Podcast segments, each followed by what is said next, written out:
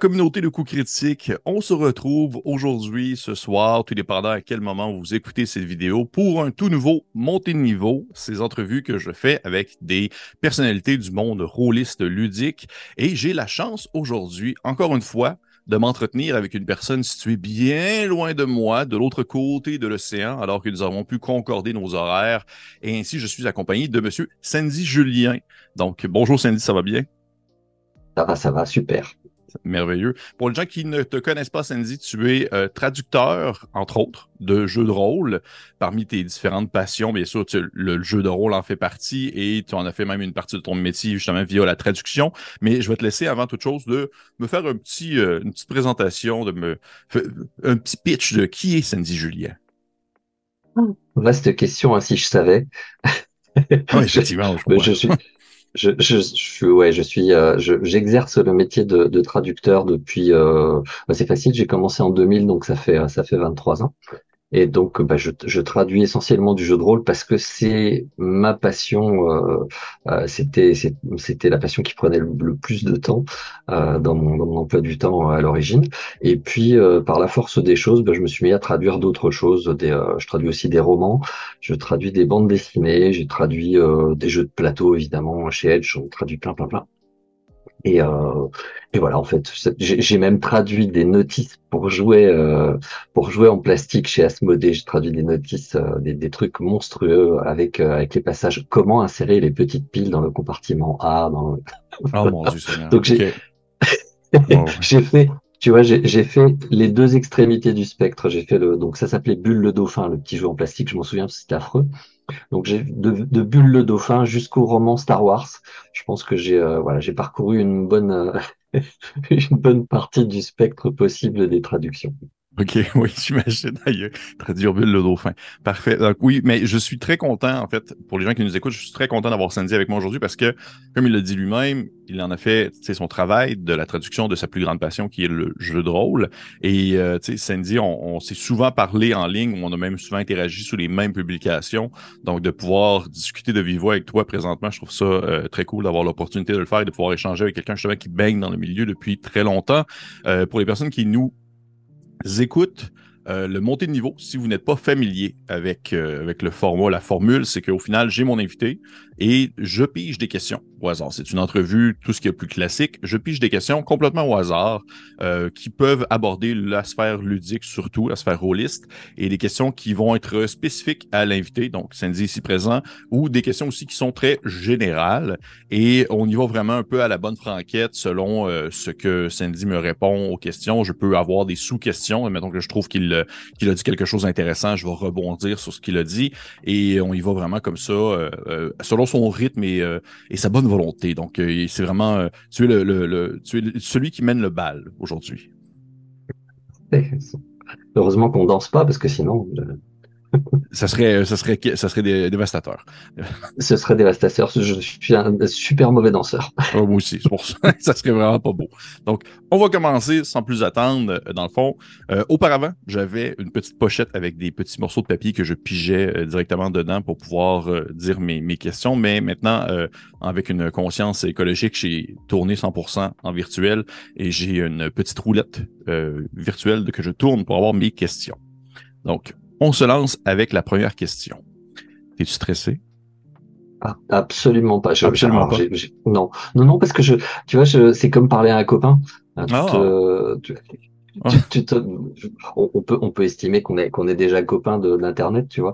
Donc il n'y a pas de, euh, voilà. J'ai laissé mon stress, euh, j'ai laissé mon stress très loin à l'époque de l'adolescence. Il est resté là-bas. Et, maintenant que je suis âgé, euh, je, refuse de stresser. Ben, c'est parfait, c'est parfait parce que souvent je pose la question toujours en débutant parce que il y a des gens que le fait de d'avoir des questions au hasard, ça les, ça les stresse et ils savent pas comment, comment débuter. Non, Parfait. Au contraire, au contraire, c'est d'autant plus rigolo parce que je, me dis que tu seras autant surpris que moi, donc ça va être marrant. Oui, absolument, absolument. Des fois, il y a des questions que je, je, je suis un peu surpris de moi-même de me dire pourquoi est-ce que je les ai mis dans le, dans le paquet. Donc, on y va, on se lance. Première question, la roue tourne. Et il s'agit de ah, ben, spécifique pour toi, euh, Sandy. Euh, veux-tu me raconter un peu le parcours qui a qui t'a mené à la prise de contact pour la traduction de jeux de rôle en général? C'est alors c'est une histoire toute euh, toute bête. J'ai eu beaucoup de chance en fait euh, de, de dans, dans, dans mon parcours parce que euh, euh à l'époque où est sorti le jeu euh, Légende des cinq anneaux en mhm. français, enfin Legend of the Five Rings, qui a été traduit en, en français, c'était traduit d'ailleurs sous, sous, le titre Le Livre des cinq anneaux. Euh, j'étais fan du jeu. Et, euh, et j'étais euh, quand je dis fan je, voilà ça occupait ça occupait tout mon temps libre. C'était une période où j'étais euh, je, je, je n'avais pas de travail. Et donc euh, plutôt que que de végéter je me suis dit je vais faire un site internet. Donc j'ai créé un site internet consacré au jeu avec des petites aides de jeu des choses comme ça. Et, et de fil en aiguille je me suis inscrit aussi à une une liste de diffusion. Alors à l'époque on n'avait pas Facebook on n'avait pas mmh. ce genre de choses. Tout fonctionnait par liste de diffusion et donc la mailing list de Légende des Cinq Anneaux, dedans, il y avait euh, Michael Croitoriu qui bossait chez euh, et euh, Asmodée qui traduisait le jeu. Donc euh, on a on a discuté un petit peu en, sur internet, euh, on a on a beaucoup échangé, on s'est trouvé beaucoup de points communs et surtout on a beaucoup rigolé ensemble. Et euh, et, et, à un moment, moi j'avais traduit en, en, anglais, il y avait des petites des petites nouvelles humoristiques satiriques sur les gens des cinq anneaux qui, euh, qui, était, euh, qui était produite par un type qui avait le pseudonyme Yasuki Garu. Et, euh, et c'était un peu de la parodie, c'était complètement délirant. Je me suis amusé à les, traduire sur mon site. Et, et un jour, Michael Crotorio m'a dit, bah tiens, on continue, nous, la gamme Légende des Cinq Anneaux, le livre des Cinq Anneaux. Est-ce que toi, ça t'intéresserait de, de bosser un petit peu avec nous, de voir un petit peu si tu peux traduire en pro? Donc, euh, donc on s'est rencontrés au monde du jeu, on en a parlé un petit peu plus, et puis euh, et puis finalement, bah alors le, premier taf que j'ai fait, c'était pas les légendes des cinq anneaux, c'était pour la septième mer, parce que euh, Seven Sea venait de, de commencer en français aussi, et, euh, donc on m'a confié un, un, gros morceau de trad de manière très très c'était euh, c'était surréaliste, tu vois, parce que j'ai pas fait de test de trad ni rien du tout. Mike avait lu ce que j'avais fait sur internet, euh, il avait vu que c'était euh, c'était compétent parce que euh, c'était de la traduction de choses il y a plein de jeux de mots, des, des, des choses qui sont d'ordinaire très difficiles à traduire, et donc il avait un échantillon de mon travail. Mais une fois qu'il m'a lancé sur euh, sur Seven Sea, euh, il m'a pas dit, par exemple, bah, tu vas nous faire trois pages, on voit ce que ça donne. Ça a été ça a été vraiment la, la confiance. Et, euh, et voilà, donc j'ai euh, fait mon premier taf euh, comme ça. J'ai beaucoup appris pendant les premières années. J'ai certainement euh, commis des, des, traductions qui n'étaient pas euh, qui étaient pas extraordinaires, dont j'ai pas honte aujourd'hui, mais que je relirai pas par euh, parce que je sais que j'ai j'ai beaucoup évolué depuis. Et, et au fur et à mesure, bah, j'ai essayé d'apprendre. alors j'ai vraiment eu de la chance moi de tomber à cette époque-là euh, parce que j'arrivais sans diplôme de traducteur particulier. Mm-hmm. J'ai un diplôme, j'ai une licence d'histoire moi. Donc, euh, on m'a pas demandé de, de, de diplôme spécifique. Euh, C'était vraiment l'apprentissage sur le tas. Et, euh, donc, bah, à chaque, traduction, c'était l'occasion, en voyant la version finale, euh, de dire bon, il faut que je corrige ça, ça, ça et ça. Et, donc, c'était un très très long parcours personnel pour apprendre, pour passer de la traduction d'une forme de traduction qui était très littérale à une vraie adaptation du texte et, et à quelque chose qui j'espère, euh, sonne désormais comme si ça avait été écrit en français. Quoi. Mm-hmm. Donc c'est euh, voilà, ça, ça, a été un très très long travail. Mais je, merci vraiment à Michael Crotoriu, merci à Asmodée aussi à l'époque, euh, Asmodée qui engageait beaucoup de gens comme ça, euh, qui étaient des passionnés. Et euh, et il y en a pour lesquels, bah, c'est, il y en a qu'on a perdu en cours de route, et il y en a pour lesquels c'est devenu un travail, euh, un travail d'une vie quoi. Bah, mais j'ai eu la chance d'en faire partie. C'est vraiment fou, en fait, que ça ait débuté sans, sans, sans formation. Mais vois-tu, là, tu, tu l'as mentionné concernant justement les formations de ce, que, de ce que tu avais à l'époque, la licence en histoire et tout ça, mais est-ce que tu es allé par la suite te chercher une formation pour la traduction ou tu as vraiment continué sur la pratique par rapport à Ouais, ouais, ouais j'ai, je, je, me suis renseigné, si tu veux, pour, euh, pour avoir des formations. Alors, le souci, c'est que j'avais déjà, euh, par la suite, j'ai eu un autre travail, donc j'ai été un petit peu euh, coincé dans ma région. Donc, c'était difficile, par exemple, d'aller en fac, en université, ou même de mhm. faire des, des, cours à distance, c'était compliqué. Puis, j'ai cherché des formations, de, en particulier de relecture, parce qu'on m'a proposé de faire de la relecture. Donc, j'ai cherché des formations dans ce domaine-là. Il y avait deux formations. Il y en avait une qui coûtait extraordinairement cher, et donc je pouvais pas me permettre de me payer. Et puis, il y en avait une autre qui coûtait pas cher du tout. Et, euh, et quand j'ai regardé le programme et la façon dont c'était développé, je me suis dit, OK, euh, cette formation-là, elle a 20 ans de retard. euh, c'est euh, c'est bien pour euh, c'est bien pour les gens qui le, qui enseignent. C'est pas bien pour les élèves parce qu'ils vont apprendre des choses qui sont déjà dépassées. Mhm. Euh, notamment, on sait que la langue évolue énormément et que il y a des verbes qui passent. par exemple, le, rêve, le, le verbe réaliser en anglais to realize. En français, on ne peut pas dire pour dire j'ai pris conscience normalement dans une langue correcte à 100%, on ne doit pas dire je réalise. On dit je prends conscience ou je me rends compte ou machin. Réaliser, c'est créer quelque chose. J'ai réalisé un bâtiment, j'ai réalisé euh, voilà. Euh, et euh, et ce, cette formation-là, elle était très stricte sur ces aspects-là mais euh, donc elle était très euh, très passiste. Par exemple, le verbe réaliser, c'était vraiment, tu vois, fallait surtout pas l'utiliser comme ça. Alors qu'en réalité, si tu regardes énormément de films, si tu lis énormément de romans, de choses pareilles, ben en fait le verbe il, il a fini par passer dans la langue euh, la langue courante et il s'utilise euh, il s'utilise sans problème. Mais les, les mecs qui faisaient cette formation-là, ils étaient vraiment eux, ils avaient une version de la langue qui était calée en je sais pas en 1980 et puis euh, et, et, qui n'évoluait pas quoi. Et quand j'ai vu ça, je me suis renseigné un peu à droite à gauche et ça a confirmé mon, mon impression. Je me suis dit ok, donc tout ce que j'ai fait, bah, je suis allé à la Fnac, j'ai acheté euh, un tas de bouquins euh, grands comme ça et euh, je me suis auto formé sur euh, sur plein de choses. Ça a été, mais on apprend jamais mieux que de deux façons sur le tas parce que bah, il faut faire pour apprendre à faire mhm. et euh, en regardant ceux qui, sont, qui savent faire. C'est-à-dire que euh, quand tu lis, euh, alors moi récemment j'ai lu des traductions de Pierre-Paul Durastanti qui, qui officie chez le Bélial et qui fait qui fait beaucoup de romans de science-fiction, qui a traduit la première version de la boîte de Planescape pour Donjons et Dragons. Donc, quand tu as ah. des termes du style, tu vois, les carcères, les, les choses pareilles, c'est Pierre-Paul et, euh, et l'équipe de l'époque. Et, euh, et, et, quand tu lis une traduction de Pierre-Paul, tu, tu, apprends des choses parce que euh, tu vois qu'il a un sens de la langue qui est très euh, très pointu. Euh, voilà, c'est c'est c'est par ce, cet intermédiaire-là que tu apprends. Parce que moi j'ai eu j'ai j'ai alors il y a des gens qui apprennent en fac, qui apprennent dans des écoles, qui apprennent très bien, mais j'ai travaillé avec des gens qui avaient des diplômes, qui avaient plus de diplômes que moi. J'ai chapeauté des des gens qui avaient des, des gros gros diplômes et euh, et, et, là tu as le syndrome de le syndrome de l'imposteur. Ouais, bah oui, tu dis ok moi je voilà, j'arrive avec ma licence d'histoire, euh, j'ai appris sur le tas, et là le mec en face de toi, bah lui sort d'une école de traduction et euh, et d'un seul coup tu regardes la traduction qu'il a commise et tu te dis finalement, alors il sort de l'école de traduction, mais euh, il n'a pas l'expérience. Euh, voilà. Donc, Parce que l'expérience se fait à la lecture et à la prise de contact avec ce que les gens justement que tu vois traduire, puis les personnes que mm. tu connais qui.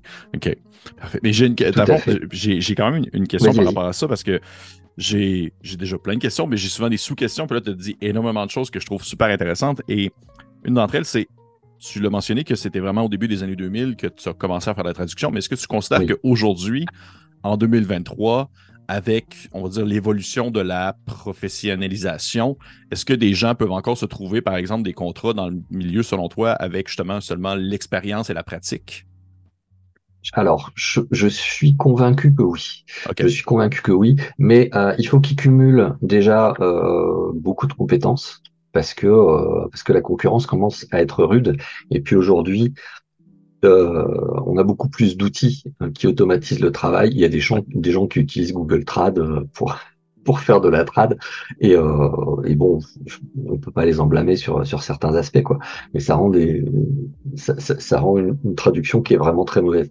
Euh, mais ouais ouais il y a des ouvertures. Le, le truc c'est que euh, il faut vraiment être au bon endroit et au bon moment euh, et, et, et, moi, par l'intermédiaire de cette, euh, cette mailing list de, de Legend of the Five Rings, euh, j'étais au bon endroit, au bon moment, avec juste ce qu'il fallait comme compétence pour, pour entrer, et c'est passé. Et alors, j'ai exercé pendant sept ans euh, le, le, poste chez Edge de, de, de, relecteur. C'est moi qui m'occupais. Alors officiellement, je m'occupais de la relecture. Euh, en réalité, je m'occupais d'engager les gens. Euh, c'est moi qui gère la répartition du travail, c'est moi qui établissais euh, les glossaires, etc., etc. Et à l'époque, euh, j'ai essayé de donner leur chance à beaucoup de, de débutants. Et, euh, et c'est un peu la roulette russe, parce que tu, tu tombes parfois sur des traducteurs exceptionnels qui sont vraiment très très doués d'emblée et, et, qui évoluent. Et puis tu tombes aussi des fois sur des gens qui évolueront pas, euh, mhm. qui ont. Euh, et puis aussi, alors moi ça a été très difficile parce que euh, je suis pas quelqu'un qui a beaucoup ni d'autorité ni de ni d'envie de diriger les gens. C'est pas, c'est vraiment pas mon truc. Moi j'aime bien travailler en solo dans mon coin. Et là je me suis retrouvé à la tête de plusieurs équipes. Et, et parfois il a fallu virer des gens. il a mhm. fallu leur dire bon ça va pas, ça va plus, on va pas pouvoir te garder. Et euh, ouais, ça a été vachement difficile, euh, mais ça m'a permis de donner leur chance à, à, des traducteurs et à des traductrices euh, que, qui ont fait un beau parcours pour certains euh, et, euh, et, avec lesquels je travaille encore encore aujourd'hui à l'occasion et avec plaisir. Très cool, très cool. J'étais curieux de savoir justement ta vision de l'évolution, mhm. mais si tu permets, on va y aller avec une prochaine question, parce que j'en ai encore plein, plein, plein en banque. Oh, et on y va au hasard. Et c'est encore une question spécifique pour toi. Est-ce que tu aurais ah, ah. un ouvrage ou une gamme que tu as trouvé justement particulièrement difficile à traduire? Ouais, des Genesis. Des Genesis. Ah oui, tu as travaillé sur des Genesis, ok. Ouais, j'ai chapeauté la, la traduction de, de Genesis, qui a été un, un calvaire. Euh, parce que j'avais j'avais une équipe de très bons traducteurs. J'avais Julien Drouet, j'avais euh, euh, il y avait Marianne Ferraud qui avait bossé dessus aussi, et puis euh, un autre traducteur. Alors j'ai oublié son nom malheureusement, il me pardonnera.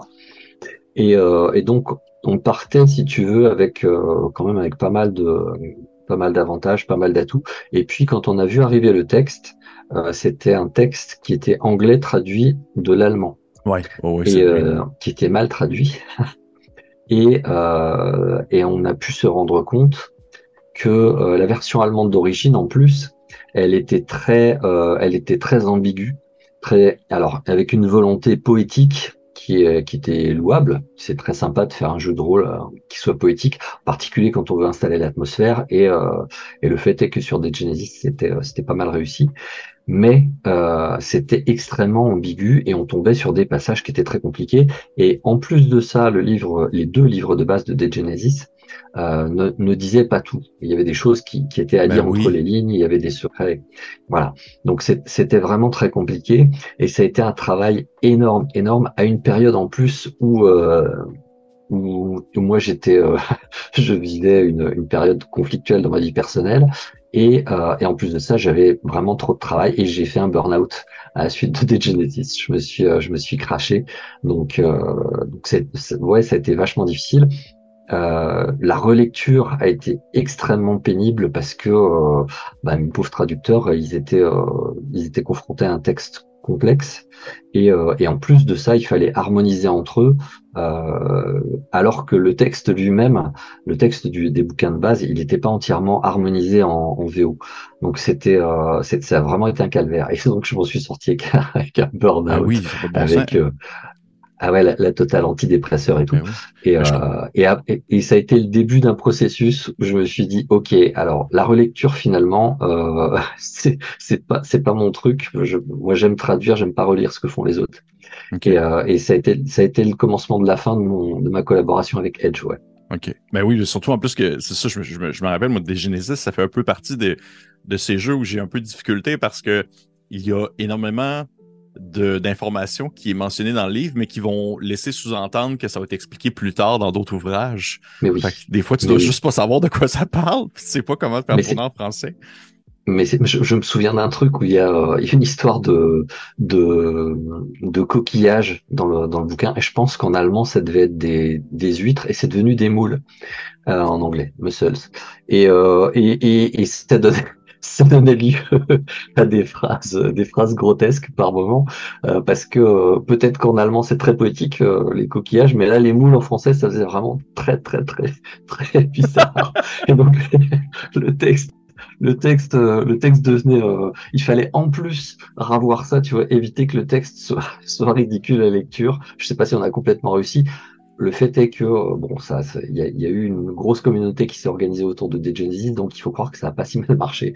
Mais ouais, c'était compliqué. Oh mon dieu, ça devait être tellement ce jeu, particulièrement ce jeu en plus quand j'y pense là. Mais euh, on va y aller avec une autre question, si, tu me permets. Ah, question au hasard. Ok. Question plus générale. Est-ce qu'il il y a une, une gamme une gamme de jeux que tu appréciais autrefois, mais dont tu as perdu un peu l'intérêt à mesure que tes goûts évoluaient. Quelque chose qui, au début, tu étais vraiment très friand, mais qui, on va dire, à mesure que tes goûts se, se raffinaient, tu as perdu un peu l'intérêt. Alors, euh, je sais pas si ça répond vraiment à la question, mm-hmm. mais euh, Legend of the Five Rings, ouais, c'est, euh, c'est, ça a été mon amour de, de jeunesse. C'était vraiment un jeu. Euh, j'avais acheté toute la gamme, j'ai, j'ai tout revendu. et, euh, et, et euh, j'ai écrit dans les j'avais écrit des petits passages dans le dans les suppléments français parce qu'à l'époque Asmodée rajoutait euh, des scénarios, rajoutait des choses et, euh, et un de mes grands plaisirs ça a été de rajouter une citation de Tortue géniale en douce dans un truc sur les sur les Zen. Mais non. Mais si, si, si. Dans, dans, le truc, c'était la voix de Shinsei. J'avais rajouté ça dedans. J'étais ultra fan. Et euh, donc j'ai fait, la, fait une partie de la première édition, deuxième édition, troisième édition, quatrième édition.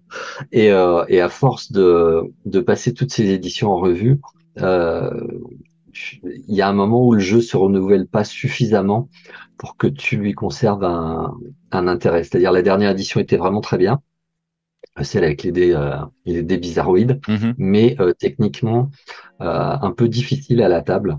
Euh, j'ai trouvé un peu alors au niveau du, du, du contexte de l'histoire ouais c'est sympa mais bon voilà je, je disais à, à, mon pote Mike Quatorius c'est j'ai quand même traduit trois fois le le comment l'almanach de Rokugan le, la géographie de Rokugan mhm au bout de trois fois, euh, tu peux plus quoi. tu, tu, te dis, il faut que ça change radicalement ou, euh, ou je peux plus accrocher. Et du coup, euh, cette dernière édition, ça a été, euh, ça a été un peu des adieux avec, avec la gamme. Euh, peut-être que la prochaine édition va me convaincre d'y revenir, mais je crois que l'impression d'avoir fait le tour, tu vois. C'est pour ça que j'ai tout revendu c'est ça que j'allais dire, c'est que je dirais après trois fois, tu dois connaître la, la, géographie de Rokugan, tu dois bien ouais, ouais. placé. Là. Fait que oui, c'est une, question de, une question de, besoin de nouveauté ou de, de on va dire de ça. renouveau. C'est ça, c'est ça, l'envie de voir d'autres choses. Et puis là, il y a un tel euh, foisonnement dans le, dans le jeu de rôle. Alors, mhm. même si tu t'intéresses à un seul courant, tu t'intéresses à l'OSR et, euh, et tu te rends compte que l'OSR, c'est euh, c'est incroyable. Je, je, regarde sur les, sur les sites, des gens qui achètent un petit peu tout, tu sais, qui, euh, qui font tous les financements participatifs. Je me dis, mais, mais, comment ils font? Ils n'ont jamais le temps de tout lire, c'est pas possible. C'est, mhm. c'est, il y a tant de choses euh, qui arrivent et alors d'une qualité euh, souvent extraordinaire parce que euh, parce que c'est très différent, par exemple, de l'époque de la troisième édition de Donjons et euh, où à un moment tu as eu le même genre de foisonnement. Tout le monde voulait faire euh, une un truc, euh, un, supplément des 20 ou un supplément troisième édition, et puis à la fin, euh, bah, tout se ressemblait, tout était tout était un petit peu semblable. Il y avait très peu de choses qui ressortaient du lot. Et d'ailleurs de cette de cette époque-là, je suis pas sûr qu'énormément de choses aient, aient perduré, excepté Pathfinder. Euh, en dehors de ça, euh, voilà, moi j'ai pas énormément de souvenirs de choses qui soient qui soient restées. Mais aujourd'hui, c'est incroyable, quoi. Je suis, moi, je suis, euh, je suis épaté. Mais trouves-tu que trouves-tu que la cinquième édition vit un peu présentement le même processus que la troisième, justement, que tout le monde veut un peu le morceau du gâteau et qu'éventuellement ça, ou peut-être même actuellement, selon ton point de vue, c'est devenu un gros bouilli d'un peu n'importe quoi. Alors, peut-être pas de n'importe quoi, mais de choses, euh, de choses tellement génériques. Alors, je peux pas porter de jugement dessus parce que euh, derrière moi j'ai tout le passé de rôliste. J'ai mmh. vu plein de trucs, j'ai lu plein de trucs, j'ai essayé plein de trucs. Donc, euh, bah, quand on me propose quelque chose que j'ai l'impression d'avoir déjà vu, ouais, je suis un peu blasé. Mais si ces choses-là, je les découvrais en ayant 15 ans, si c'était mon premier jeu de rôle, peut-être que peut-être que ce serait extraordinaire. Juste, j'ai plus, j'ai trop de filtres maintenant euh, qui se mettent en place pour profiter réellement de ce genre de contenu-là. Donc c'est difficile de porter un jugement, même si euh, bah, j'ai vu j'ai vu passer des produits vraiment euh, pour la, la, cinquième édition qui étaient qui étaient vraiment très très chouettes, euh, des campagnes. Euh, alors j'ai plus le, souvenir, mais la campagne qui a traduit Arkane avec les le truc le un peu gréco ouais, grec euh, le, lycée, des Dragons. Ouais. Ouais, c'est ça, c'est ça, ça. Ça, c'était, c'était vraiment très chouette. Je l'ai, alors, je l'ai, je l'ai parcouru en diagonale, mais, euh, mais je trouvais le truc, euh, le truc vraiment bien foutu. Voilà, mais bon, il y en a tellement, tu peux plus suivre, quoi. Non, c'est sûr, c'est sûr. Il y en a, il y en a, il y en a trop beau, il y en a tellement, ça s'arrête plus. Parfait. on y va avec une prochaine question. Euh, OK. Question spécifique pour toi. Qu'est-ce que tu trouves, en fait, le plus difficile et facile à traduire entre ce qu'on va dire l'intention que l'auteur veut donner à son jeu, les règles du jeu en question, ou encore plus la plume littéraire que l'auteur veut apporter aussi à son jeu? C'est la plume littéraire. Hein.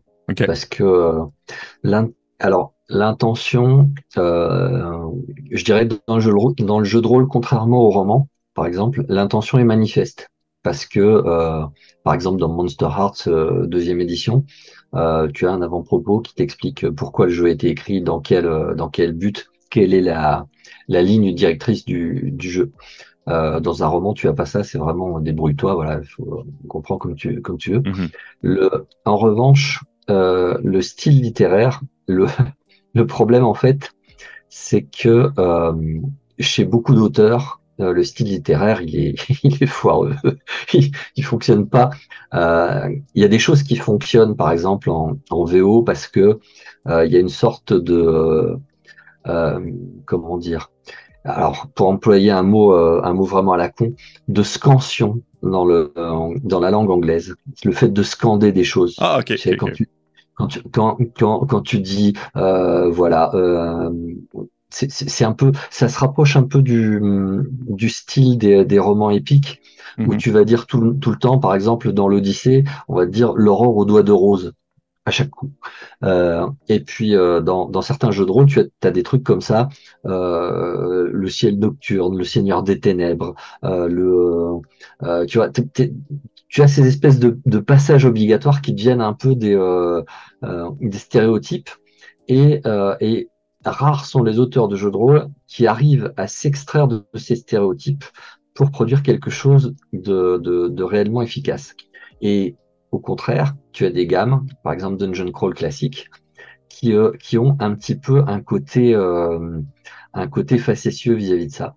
Et, euh, mhm. et, qui te racontent le truc justement avec des gros sabots, en, en, utilisant à chaque fois le, coup du Seigneur des Ténèbres, le mage mhm. maléfique et malfaisant dans sa pernicieuse demeure, enfin tu vois ce, ce, genre de truc, mais avec Dungeon Crawl classique, il y a, tu sens qu'il y a un recul et, euh, et que euh, ça me rappelle comme mon grand-père me racontait des, des histoires, tu vois. Euh, à la fin de ces histoires, mon grand-père, il, il, disait toujours et euh, alors ça, ça, ça ratait jamais, ça se finissait par un mariage. Hein. Donc fin de l'histoire, il y avait un mariage et, euh, il y avait beaucoup d'invités, on mangeait bien et tout. Et il, me disait et Sandy, est-ce que tu sais qui est-ce qui jouait de la musique au mariage? Et alors moi, évidemment, à chaque fois, je disais oh, non, qui c'était? Et, et, mon grand-père me répondait, eh ben c'était moi, c'est pour ça que je connais l'histoire. Alors, je me doute bien que mon papy n'était pas allé euh, fêter les noces de Tarzan, euh, de, du roi Arthur et compagnie. Hein. mais mais euh, là, pour le coup, la méthode fonctionnait. Et dans Dungeon Crawl classique, il y a ce truc-là. Il y a ce truc où on te dit, bon, vous voyez, vous êtes de connivence avec moi. Euh, oh, et ça, ça, ça, commence comme ça. ça les, les, modules commencent par ce truc où on dit, vous vous souvenez les vieux modules où il fallait aller dans les souterrains, il fallait tuer le dragon à la fin, etc. Et ben c'est pareil. Et, euh, et cette connivence fait que là ça fonctionne. Mais euh, il existe d'autres gammes où, euh, où c'est fait de manière maladroite.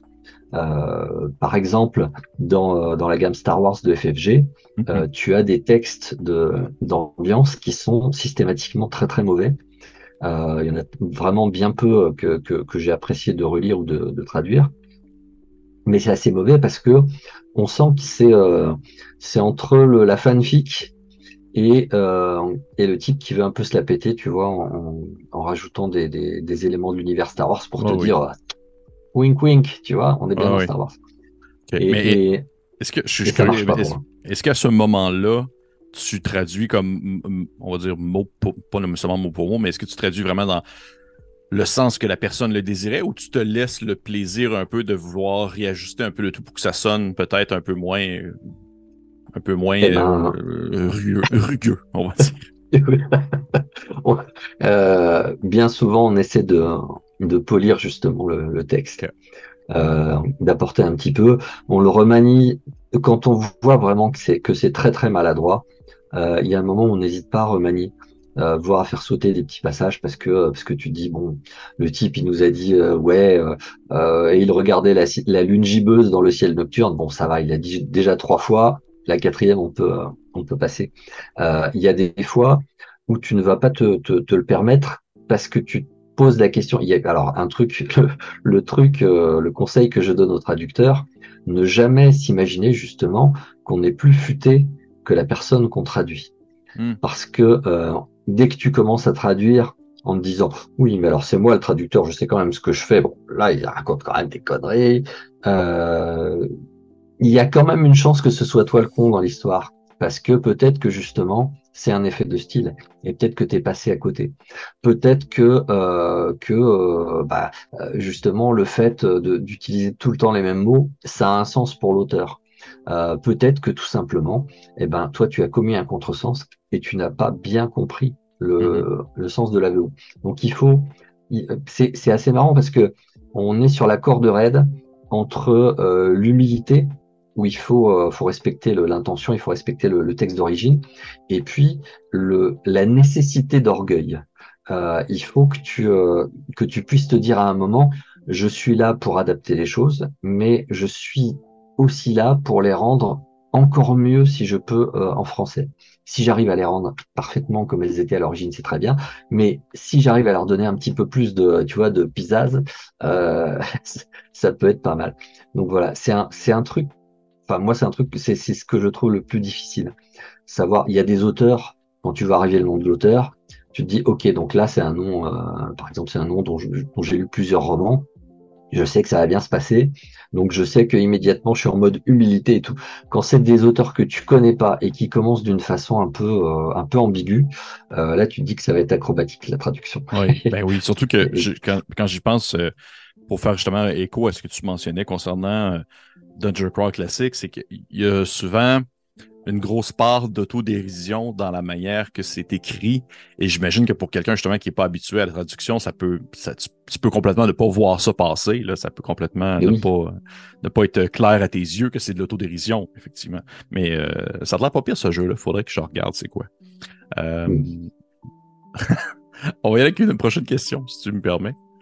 Non, vas-y, vas-y. Euh, question plus générale très très courte, ta dernière surprise ludique. Le dernier jeu que tu as lu, que tu as fait, oh, ça c'est, ça c'est merveilleux. Euh, alors attends que je dise pas de conneries. Hmm?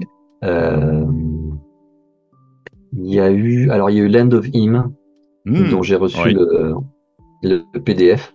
Et mais alors là, c'est vraiment, c'est complètement subjectif parce que c'est, c'est, c'est ce jeu où sais, c'est comme si tu entrais dans une boutique et dans ta tête, tu te dis, alors j'aimerais bien un jeu qui soit comme ci, comme ça, illustré. J'aimerais bien un jeu qui soit un, mélange de, de Monty Python, des Muppets et de d'Excalibur, avec des illustrations un peu cartoony façon années 80-90 et, euh, et j'aimerais bien que ce soit pas trop écrit. J'aimerais bien que ce soit surtout de, du, des facts. Tu vois, je, je, veux que ce soit que ce soit assez condensé. Pour... Et là, tu arrives dans la boutique et paf, il y a ce jeu-là. Et ben, ce jeu-là, pour moi, c'était Land of Him. C'était c'était ahurissant, euh, comme comme c'était le jeu euh, que je que je voulais lire. Et du coup, ça a été ça a été une grosse surprise. Et l'autre bonne surprise, voilà, ça me revient, c'est un petit jeu qui s'appelle Horreur Liminal ah et euh, qu'on m'a conseillé. oui, ça me, faut ça me dit quelque chose aussi. Ça te dit quelque chose. Et, euh, et, et, ça a été. J'étais en train de. Je travaille toujours dessus un dossier sur les sur les jeux d'horreur. En fait, j'aimerais bien faire un truc sur les sur les dix meilleurs jeux d'horreur. Et du coup, je me suis euh, je suis tombé dans le, le rabbit hole et, euh, et je lis, je défriche dans tous les sens et j'avance pas. Mais c'est passionnant. Et horreur liminale, euh, je, je m'attendais pas à ce que ce soit si bon. Et en plus, il y avait, il y a un scénario qui se passe dans un centre commercial. Oui, d'abord. Euh, voilà. Et il est incroyable celui-là. Il est, il, est fait. Mais, mais qu'est-ce que, alors, qu'est-ce qu'ils ont dans l'horreur avec les centres commerciaux? Parce que tu as The Mall, tu as un jeu français, je sais plus comment il s'appelle, avec un centre commercial.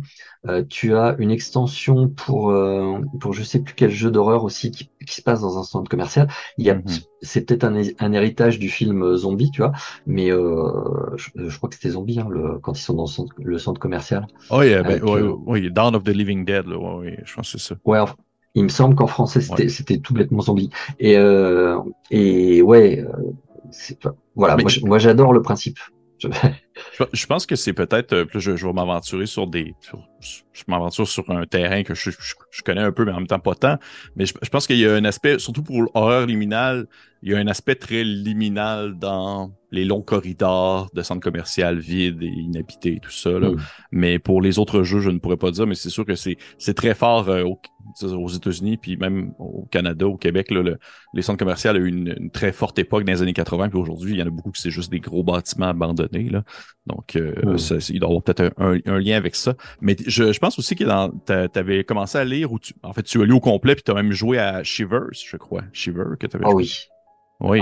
Oh, oui, ça aussi. Alors, tu vois, j'ai, mais en fait, j'ai découvert plein de trucs en, en faisant ce fameux, euh, ce fameux dossier. Euh, mm-hmm. j'ai, j'ai lu aussi A Town Called Malice, qui, oui. euh, qui est, qui, ah, il est, pas, oui. alors il est, c'est, c'est, c'est tout ce que j'aime encore une fois. Et alors Shiver, c'est un truc, je l'ai trouvé formidable parce que euh, il est tout simple. C'est un jeu qui est super généreux, qui te, euh, qui te dit alors voilà, on a une mécanique qui va tout résoudre et, euh, et on va pas en rajouter des caisses autour. Alors tu as quand mmh. même tous les atouts, les avantages des personnages et tout, mais euh, moi je l'ai testé justement. Euh, C'était ma première partie de, de jeu, donc j'ai maîtrisé euh, comme je fais toujours, c'est-à-dire euh, allez hop, on y va, on se lance dedans et on voit ce qui se passe. Et euh, je me suis trouvé face à un système que tu peux adapter à tout parce qu'il est tellement simple, tellement euh, tellement ludique, tellement efficace. Et dans ce livre de base, tu, t'as tout quoi. Tu as, as les zombies, les euh, les, euh, les vampires, les loups-garous. C'est vraiment le truc pour faire l'horreur classique, tu vois, qui euh, qui mhm. fonctionne. Et, et, euh, et, du coup, on a fait le, le, premier scénario donc avec mon épouse et, euh, et un de mes beaux-fils, et, et, on s'est on s'est beaucoup amusé. Donc euh, là, ils ont refait des personnages et euh, on va essayer de faire une, une campagne cette fois-ci maison parce que le, le, système est vraiment très chouette. Je désespère pas. Mathieu Saintou m'a dit que il avait parlé aux auteurs qui sont deux frères. Oui. Et, euh, et, il m'a dit, euh, il m'a dit qu'il allait me filer leurs coordonnées, donc je désespère pas de, leur, de leur passer un petit mail. Ah bah, euh, ouais. Ouais, ouais, définitivement, ok.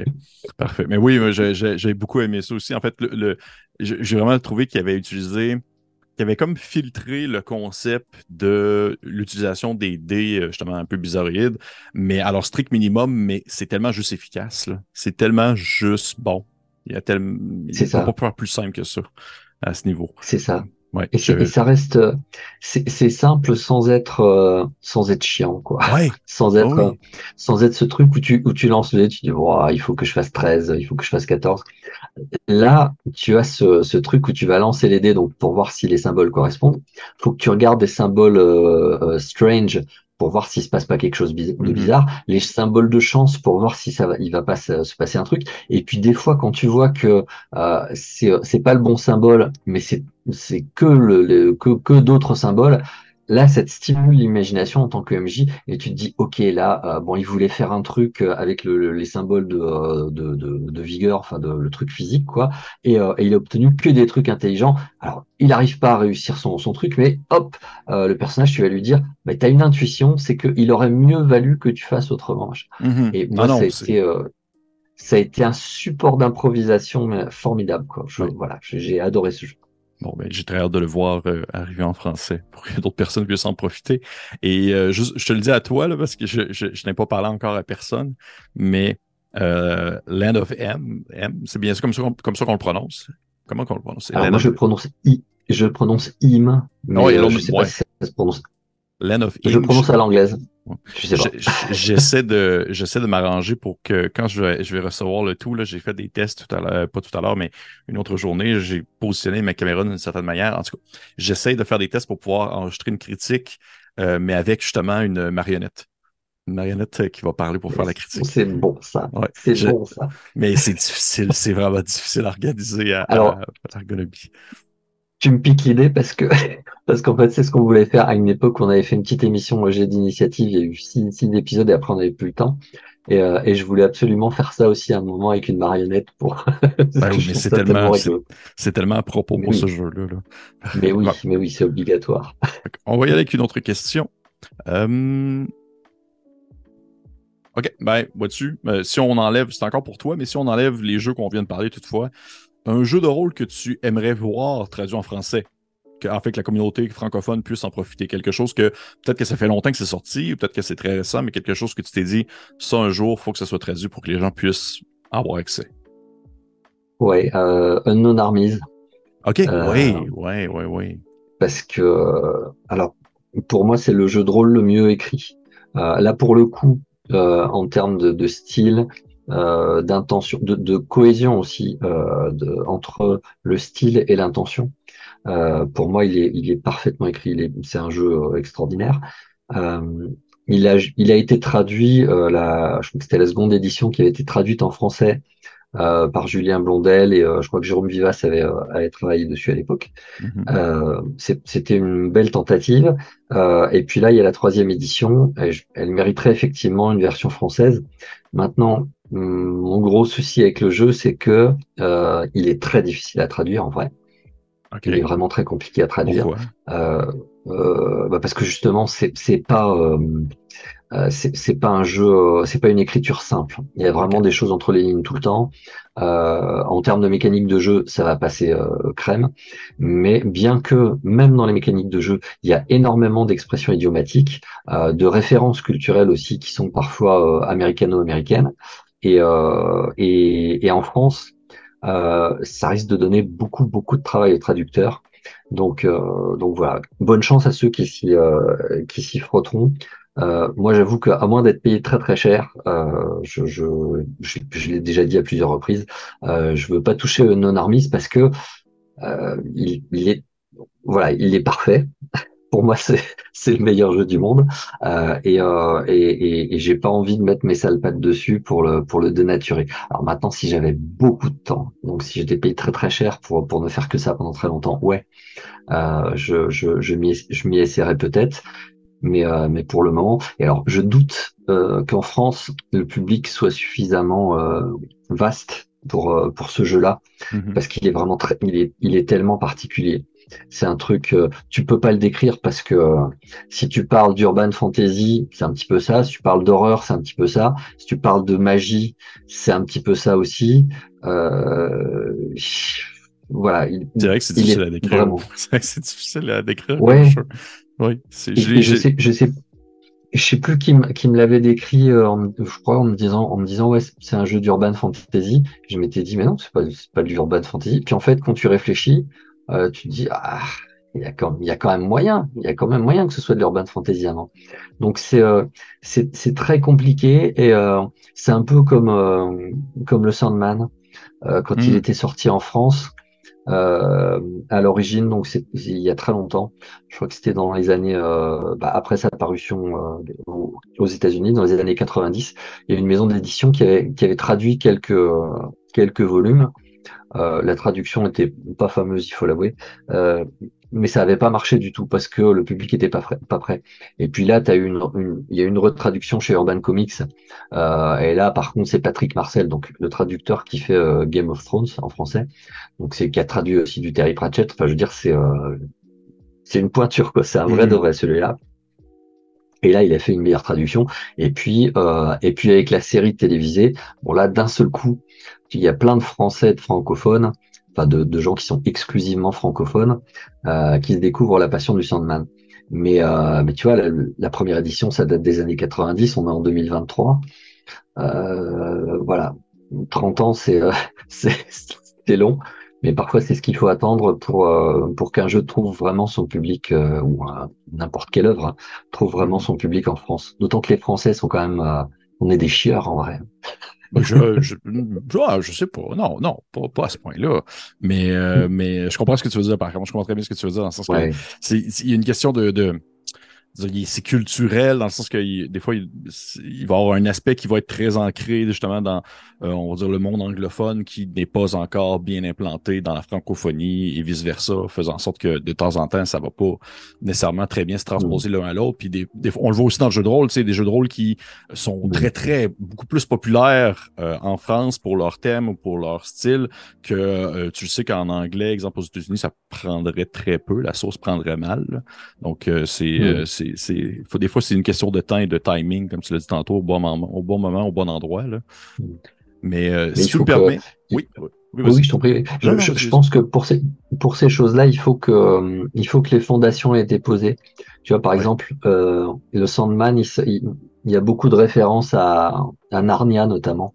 Euh, donc le, le euh, je sais plus comment s'appelle le, le, le, premier livre, c'est le lion, le, le, lion, le placard. c'est ça. oui, c'est ça, le lion, le placard à la sorcière. Et, euh, et, et, et, ça, en France, euh, on l'avait jamais eu. Il y a eu un dessin animé qui est passé une fois à la télé quand j'étais tout petit. Euh, et mais sinon, euh, tu vois, Narnia, euh, Louis, ça fait vraiment pas partie du paysage culturel français. Et puis d'un coup, il y a eu les films. Et, et je pense qu'une fois que tu as vu Narnia, tu as des, euh, tu commences à avoir les premières briques Lego, tu vois, pour construire le Sandman dans ta, tête.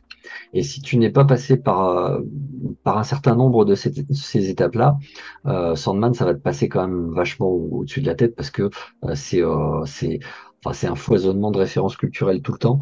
Et, bon voilà, si, si t'en as aucune, c'est vachement difficile. Là, voilà, là, la, la fantasy a quand même gagné beaucoup de terrain. pendant pendant les 20-30 dernières années. Donc là, des trucs comme Sandman peuvent euh, peuvent désormais accrocher le public français. Mais euh, la fantasy, ouais, dans les années, les années 90, c'était euh, c'était super pauvre. Il y avait il y avait peu de choses quoi. Mm-hmm. C'est vrai, c'est vrai. Puis même que je veux dire. Voilà, digresse comme un malade, mais. Non, non, non, non, non mais non, mais c'est super. Pour moi, je trouve ça super intéressant. Je coupé. Ouais, non, t'es, es gelé un peu, mais ça va revenir. Tantôt, ça l'a, ça l'a gelé aussi. T'as juste l'air concentré sur la discussion. Ah, ah et voilà, t'es revenu. Alors, attends, attends. T'es revenu. Ouais, j'ai eu, j'ai, j'ai eu une petite coupure. Ça m'arrive, j'ai des, petites coupures d'internet par moment. Donc je, je t'ai vu. Je, je, alors c'était rigolo parce que je te voyais les yeux fermés. Je me suis dit, j'ai réussi à l'endormir. ça je suis parti. Je suis ça. C'est fini. Mais euh, on va, malheureusement, par exemple, Cindy, le, le, temps passe très vite, puis on a malheureusement le temps pour une seulement une dernière question parce que je vois le temps oh, ben, passer. puis, il n'y a pas de euh, souci.